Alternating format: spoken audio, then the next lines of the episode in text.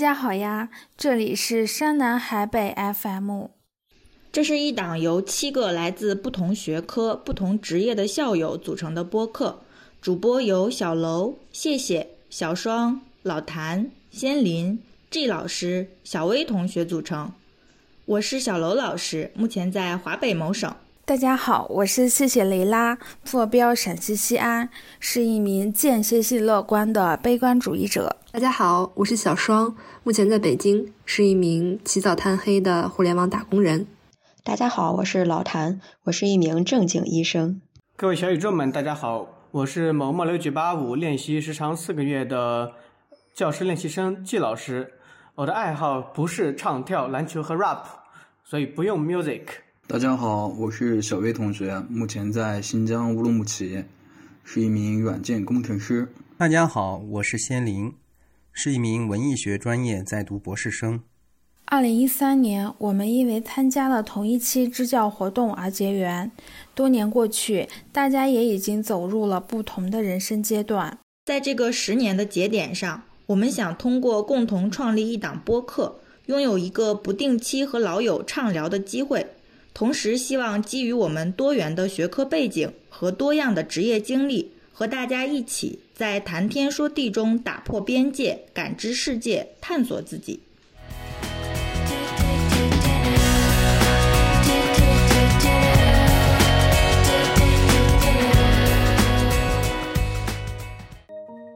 我们的播客终于排除万难，开始了第一期的正式录制。这一期呢，当然还是要聊一聊十年前我们一起经历的那次支教之旅。第一期播客的第一个问题，我想问问大家，对于那次支教，十年后再想起来，都有哪些难忘的回忆呢？小薇同学，我看你已经跃跃欲试了，那就先讲讲你的故事吧。嗯，对于十年前那个支教，嗯，我比较难忘的就是那一段，嗯，有。因为那时候是在夏天嘛，然后可以也比较热，那一天就应该是也不知道是谁发起的，然后就嗯突然就到那个操场上睡觉，那时候感觉就特别好。然后再往操场上睡觉的时候，呃，因为那天特别天特别晴，我印象中特别深刻的就是那天晚上的星空，然后嗯可以跟。呃，一起支教的小伙伴，还有，呃，还有学生，然后一起看星、看流星。我就记得那天晚上的星空，哎，特别好看，流星也特别的多。嗯，这个是我最难忘的。然后我也是想在，其实也一直，嗯，工作之后也一直是是想在有时间，然后能够去，呃，露营啊，到沙漠或者到哪里，然后能够露营，嗯，也是看到那样的星空，那个还是很怀念的。啊，因为小时候，嗯，我家是在一个十八线小县城吧，那时候就跟，嗯，那时候的发小，就是小伙伴们，然后打完篮球，经常在那个，呃，篮球场在那边看星星，然后，哎，在那边炫耀谁看到了流星，那个就很怀念，嗯。那这个老谭你呢？哎呀，我印象最深的事儿，其实我想。在队长来的时候说来着，结果他不来。就是有一天晚上，我们关于那个上不上选修课的辩论，你们还有印象吗？有哎，就是我们，我们大家所有人聚在那个咱们每天，嗯，在那儿值班写病历的那个地方，不是写病历去了，写课件的那个地方。然后我们在讨论到底要不要给高三的学生晚上上选修课。上啊，就是咱们有的人觉着上上选修课啊，讲一些什么跟大学相关的东西啊，可能让大家觉得，嗯，有一些人文关怀吧。然后又有一部分人觉得，就是高三了，还是想给他们讲讲这种知识点儿。然后我们就，嗯，吵呀吵呀，吵了一晚上，最后把文科班和理科班给分开了。你们还记得吗？我有印象。最后就是文科班，你们给他们上选修课；理科班，我们就带着他们接着讲课。然后，然后你们还成天说我我们这帮黑暗统治。最后的结论是什么呢？我不太记得这件事，我一点印象也没有了。那他们学生的反应呢？我跟楼哥两个教高一的就没有发言权。哎，但是教高一的虽然没有参与，但是好像呃也参不是虽然没有发言权，但是参与了这场讨论。我对这这个讨论印象还挺深刻的，就是在上下铺的仙林他们，屋对，仙林他们屋子吧，然后上下铺的那个地方好像吵了很久。对，我也记得，咱们当时好像是每天十一点要开个会吗？是每天十一点都开吗？好像是有这么一个环节。然后那一天十一点开会的时候，大家就因为这个事儿，突然就吵起来了，也不算吵起来，就是交流起来了。每个人都有自己的想法，然后到最后就。一直聊了很久很久，最后文科生是就是大家还是上一上选修课，什么讲讲大学的这些各种乱七八糟的东西，然后理科班就一直在往下讲知识点儿。然后我还有一个印象特别深的事儿，是咱们一起拍了那个荆轲刺秦的话剧，你们有印象吗？有的啊，我发现我跟你们去的支教是不是不是同一个支教啊？我对荆轲刺秦这件事情一点印象都没有。咱们那个时候在那个一进宿舍楼的那个大门厅那儿有一面大镜子，然后我们还在那个地方排练，对着镜子大家一起练。后来就是在那个一进学校大门口下面的那个圆柱子下面有一个空地，在那个地方我们演的。嗯，有印象。我我我印象是我们高一的小朋友他们就是演了那个荆轲刺秦，还穿了传统那种服饰。啊，对我们跟学生好像是我们每个人都排了一把，把那个当时学生的照片发过来。我记得当时还拍了好多照。哎，对我好像也还留着些录像，就是我们排练的录像，我好像都还有一点儿，到时候可以发一发。行，好的。呃，那这个小罗老师，你有什么难忘的记忆呀？嗯，我的比较难忘的记忆是我们离开的那天。我不知道你们还记不记得，就是。那天我们应该没有通知学生们吧？但是当我们走的时候，大家都来送我们，就是站在那个路的两边，嗯，就当时看到的时候还觉得挺惊讶的，因为我们可能本意并不是想打扰大家，就是想直接走掉，但是有很多学生都来送我们，就是就是是一种很很美好的一个场景，并且就是我们上车之后。然后，那条马路就是刚开始离开的那条马路，一个人也没有，周围也没有植物，就整个全是漫天黄沙的那种感觉。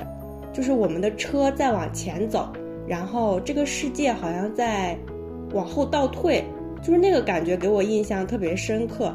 就是好像我要离开这个地方了，我要跟这个世界切割开来，但是。我又好像参与过这个世界，就是那个感觉很奇妙，我至今印象深刻。小小 G 老师呢？小 G 老师有什么印象深刻的事情呢？小罗老师这个说的非常深刻，我感觉。呃，然后我想说的可能跟，嗯，怎么说呢？其实我觉得难忘的东西是非常非常多的。然后，嗯，就我总是觉得，实际上现在也是这么觉得，就有时候感觉真像是，嗯。就做了一场幻梦，所以很多事情，嗯，真的不大能分清楚，到底是我自己想象的，甚至还是就真实发生的？嗯，我其实想说的跟雅文提到的也是一个，嗯，就是关于我们排练那个荆轲刺秦王的那个、那个、那个，嗯，那一幕吧。然后我印象可能比较深的就是那个小女孩，我还记得是那个，呃，维族的小女孩，可能才几岁吧，她的名字我都还印象很深刻，叫阿依布扎里。呃，然后他有一个忘了是爷爷还是爸爸，然后那个呃老爷爷会弹冬不拉，然后这是对我留下很多呃深刻的细节吧。然后其实还有很多很多的回忆，包括罗哥提到的，但罗哥提到的其实我嗯记忆更深刻的是我们入江的那个时候，就我们经过可能我感觉得有四五个小时的吧，呃不停的颠簸，包括我们在去。那个若羌的时候，我们那个坐车过去，然后记得中间我记得下车好像停下来休息过，然后也是路两边都是黄沙，然后黄沙里边都是那种胡杨树，嗯，我还记得我去胡杨树那边好像还拍了照，然后比较有意思的就是后面大概在一九年的时候，然后我们在新疆开了一次会，呃，然后也是一样的，也是在坐车，然后到那个满是黄沙的地方。呃，也是旁边都是胡杨树，然后我就感觉，呃，真的是，就记忆重现吧，就那种感觉。嗯，还有很多很多的经历，包括我们一块喝酸奶啊，呃，包包括包括我现在也对那个新疆的呃酸奶很有那个咋说呢，就是呃很有怀念吧。反正很多事情吧，我就说这两个吧，可能。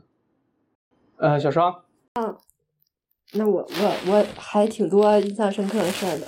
首先，我对那个呃，我们那一晚在操场睡，然后一起看流星那一晚，就是印象特别深刻。呃，就是那是我第一次看到流星，看到那么多流星。然后我印象特别深刻的就是跟大家一块儿，然后从宿舍把床垫子拉出来，呃，然后就一直躺着这样看流星。就是像流星雨似的，然后嘴里含了一块糖，我觉得啊，这个现在这个太这个场景太美好了，我一定不能睡着。结果在下一秒的时候，已经是第二天的早上，然后那颗糖已经在我 在我的嘴里化掉了，就是没有抓住那么美好的瞬间。然后还有就是我对当时和那个小朋友们建立的那种呃。友情印象特别深刻。我记得当时我们在教高一的时候，有个呃小男孩，他的名字里有个树的，就是大树的树。然后有个小女孩，名字里有个花儿，那就觉得是我们班的树跟花儿。嗯，然后我跟那个树同学呢，我们后来也加上了微信。嗯，包括他高考呃拿到了全年级第二名的成绩，然后他也特地会跟我说他这个考试成绩的事情。包括后来在学校的选择什么，他都会来问问我，就就觉得可以看到一个小朋友他成长的这种历程，还觉得特别美好的。然后包括我记得当时高三有个男孩子也是特别喜欢呃折腾，或者说特别喜欢自己呃去去创新做很多事情。我看到他现在已经在呃若羌那边自己开了一个这种青年旅社啊，我觉得都是很美好的经历。就能够见证别人的这种一段经历，对。那燕平呢？你你对当时有什么印象深刻的事情？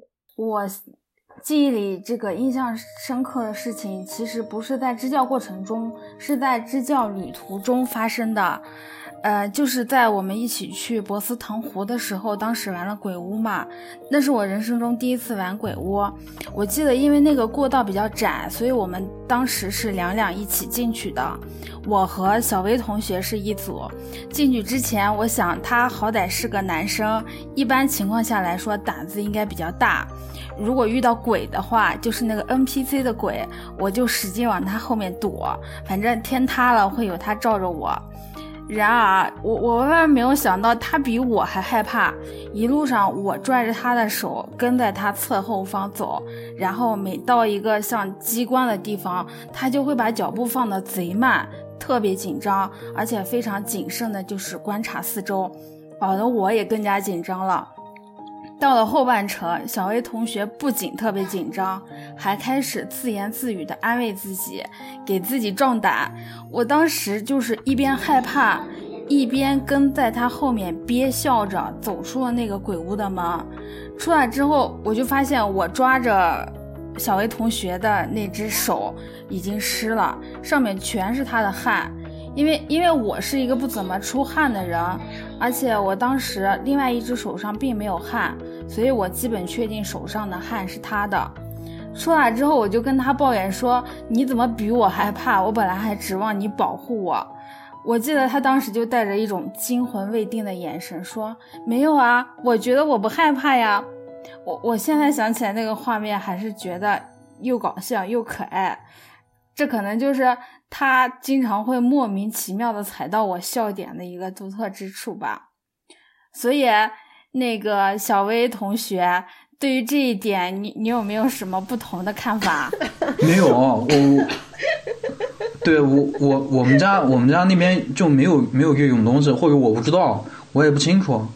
然后，哎，反正当时我觉得还是挺挺挺挺有意思的，挺好玩的，就。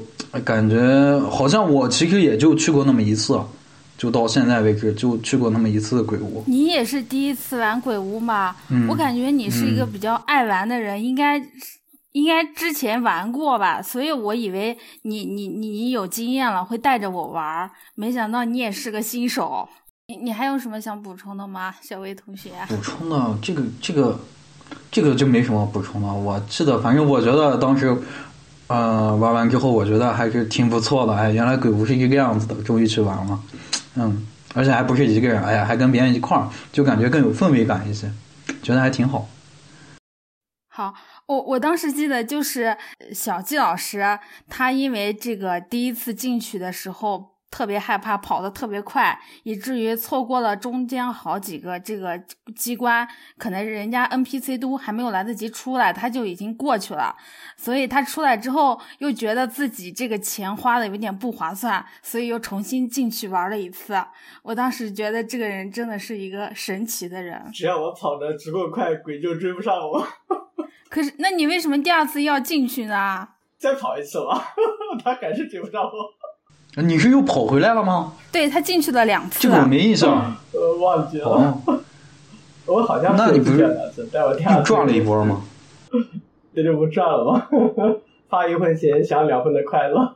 对，好机智呀。那小魏同学，这个你说。嗯。然后就刚才听你们聊之前的经历嘛，然后又想到两个，我觉得哎比较难忘的一个，就一个是那时候当时是你们先去的嘛。就是我跟小双是我们俩后面去的，哎，当时我是为什么没跟着一块儿去？然后你是为什么没跟着一块儿去？我刚才想了半天也没想起来这个原因是啥，你也想不起来？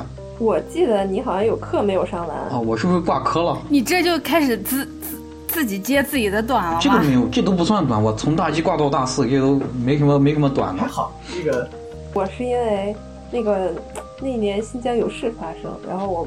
爸妈不太放心哦，哎呀，记起来了，对对对，你要说服你家里爸妈那样子，好像，嗯，沟通了好久啊。那我是是不是挂科？我也忘掉了，我看一看课前日记什么的。我记得我是跟你在对对对对对对啊。然后我是记得一路上那时候就也没买到坐票嘛，就一人带一个小马扎，我我靠。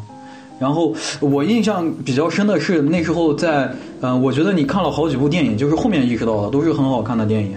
然后那时候在路上的时候是在火车上看了那部《环形使者》，哎，我觉得还是挺好的。哦，对对对，我就觉得那个，嗯，那时候光觉得好看，然后后面的话，因为看的电影多了，然后就会觉得，哎，这个导演、这个编剧就是剧本写的很好，然后拍的各方面也都特别好，就是他这个思路就。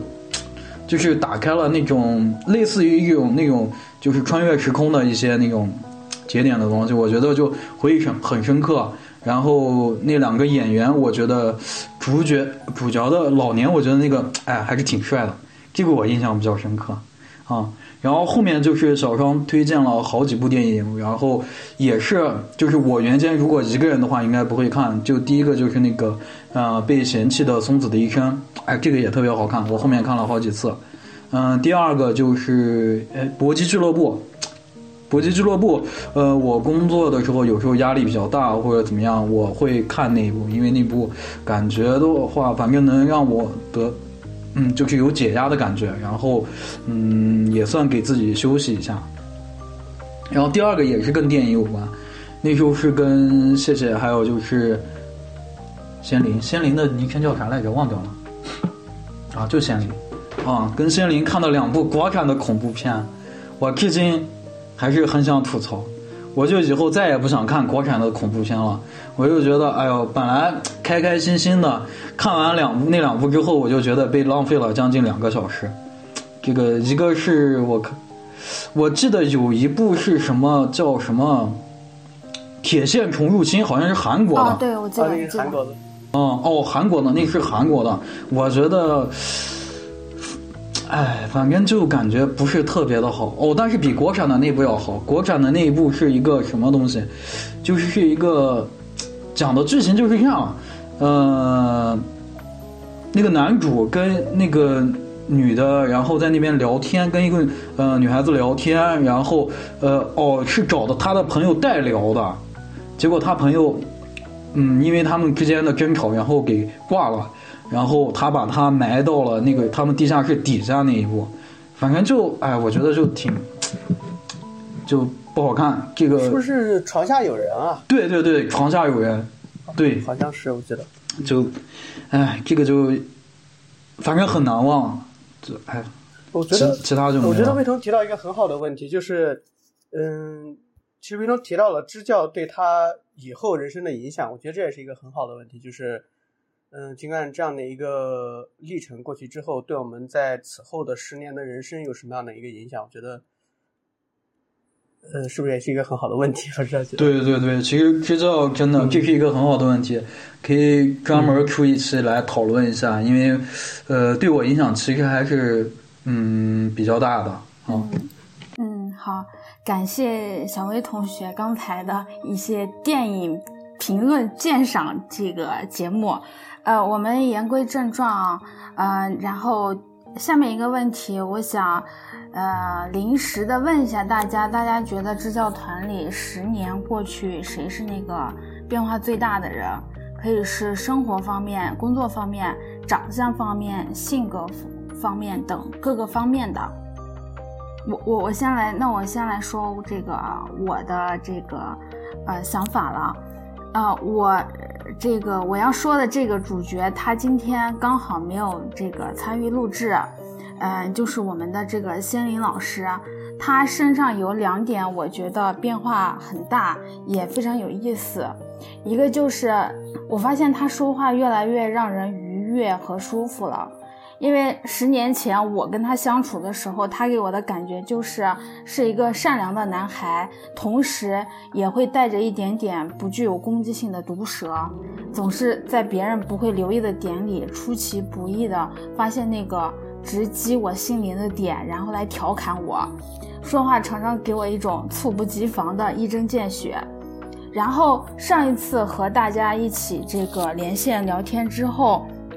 我就很明显的发现，跟贤玲聊天特别舒服，特别愉悦。他不会在那种动不动的调侃和揶揄我们，而是会突然的主动赞美别人，而且是那种非常真诚的抓住了某一个人、某个具体的点去称赞对方。我觉得这一点太好了。嗯，当然也不是说十年前那个毒舌的仙灵不好。十年前，他那种毒舌是适合当时的那种氛围的，就没有攻击性，带着趣味性的开玩笑，我们也觉得很有意思，大家互相调侃调侃，嗯，氛围还挺好。但是十年后的这个仙灵变得更加的温和和包容了，他主动且真诚的这种赞美别人，真的是特别可贵的一种品质和能力，我觉得这是一个点。还有一个点就是。我发现仙灵的洞察力变得非常的高，即使是在就是随意的聊天中，他也能很快发现别人身上一些隐藏的这个闪光之处。就比如说上次我们在聊天的时候讨论某位主播和她前男友的故事，其中有个点是我们发现男女生对于参加对方朋友饭局的态度不一样，我就把。这种基于个体经验的现象，解读为相对于女性来说，亲密关系中的男性把自己的女朋友作为自己的所属物的这种想法更加强烈，所以很多男生会很喜欢把女朋友带去自己兄弟的饭局。当时仙林接到我的话头之后，第一句话不是在讨论这个问题，而是告诉我他觉得我特别善于从一个日常的现象中抽象出一个普遍的规律。我当时就震惊了，因为他指出了一个我自己都没有意识到的自己的特点，或者说是特长，暂且称之为特长吧。虽然他当时说完这句话之后就开始反驳我了。我之前有发现自己从小到大，尤其是有了这种女性主义思想的觉醒之后，我会有一个下意识的把一个现象抽象为一个观点或者是价值判断的习惯。但在仙灵指出我之前，我一直把这个习惯认知或者是定义为上纲上线。我我是知道自己有这种下意识的思考习惯的，我也会经常反思，动不动上纲上线这种事情是不是显得有点死板和狭隘。所以当仙林上次说完那句话之后，我突然有一种茅塞顿开和醍醐灌顶的感觉。原来我前三十年一直被自己当做缺点的的习惯，竟然是我的特长和天赋。我我不应该反思自己的这个长处，而是应该任由它存在和发展，并且好好利用这一点。所以我也特别谢谢这个今天没有参与录制的仙林，帮我发现了自己的闪光之处。所以你们有没有觉得这个他有很大的变化？小龙老师，你你没有感觉吗？他上次把你夸的，呃，夸到你心窝里去了，你忘了吗？没有啊，我没有觉得他有变化。他夸你漂亮呀，夸你好看。他夸我什么了？你忘了吗？他就是讲聊天聊着聊着，突然突然说了一句，他说：“楼哥，我发现你今天好好看呀。”你忘了吗？所有男生都这么夸我，我也不差他一个。这就是为什么仙林结婚了，你知道吗？对。他是他是因为，明白了，是 不是？就是就是，也可能是因为是大家太久没有见到了吧？因为这次是我们十年没有见，就是第一次，然后大家聚到一起吧，就互相看到对方。因为在我们前十年的时间里，就是可能会有单线的联系，但很少大家聚齐过，一次也没有聚齐过，对吧？嗯，哦，不对，我们聚过一次聚会，嗯，是一六年，但是好像人也没有凑齐，嗯。嗯，但我从我本人来讲，我并没有感觉大家都有什么特别大的变化，我还是觉得大家都是当年的，嗯，那群少年，就是大家相处的模式也依然都是很舒服的模式，嗯，聊天也都是很能聊得来的朋友。嗯，就是一上来并没有什么，并没有什么生疏的感觉，就是没有任没有给我任何生疏的感觉，就是跟当年一样，就好像时光倒流了一样，我们好像没有经历十年这样的一个很长的沟壑的这种感觉，就是依然是一群很好的朋友。呃，小罗老师，我刚才是觉得仙林这个变化非常大，然后我同时我还觉得你真的是一点百分百都没有变。你你你还记得我我第一次见你是在这个，呃，我记得印象中好像是在一个教室里面试还是什么吧。我第一次见你的时候，你你你头发早上起来不知道是赶时间还是什么原因，就是头发都没怎么梳，肯定是随便抓了一把，然后后面这个头发都会炸起来的那种状态就来这个来参加面试了。我当时。就觉得哇，这个女生好有特点，这个好独特呀！我一定要跟她这个交朋友。所以我现在然后那天了一把吗？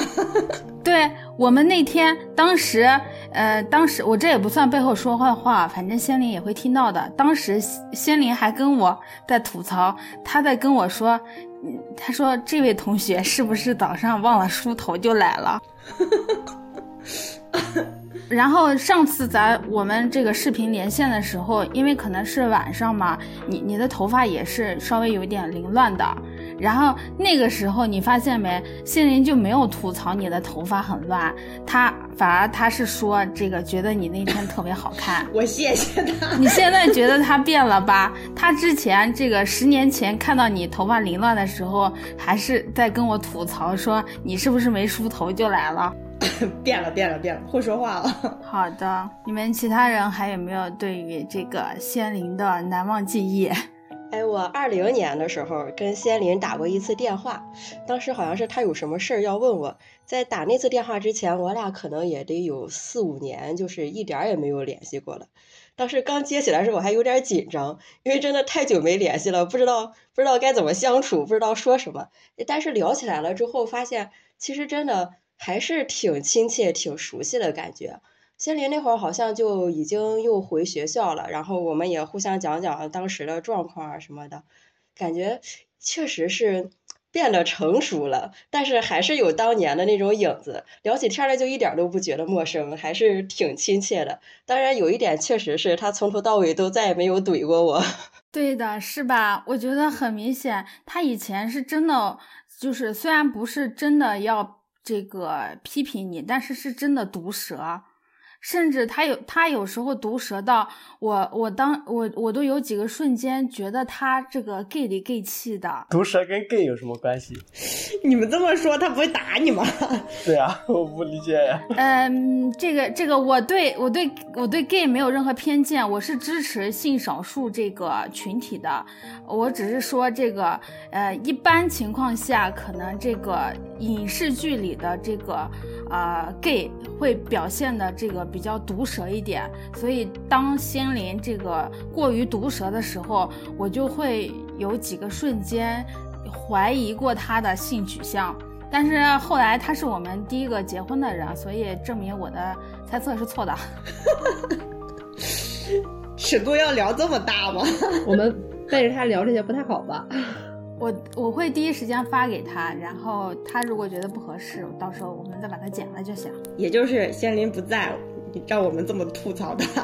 哎，不叫吐槽哎，我在夸他哎。而且 gay gay 气，我觉得是一个对于呃评价一个直男来说，其实是一个这叫什么赞赞扬。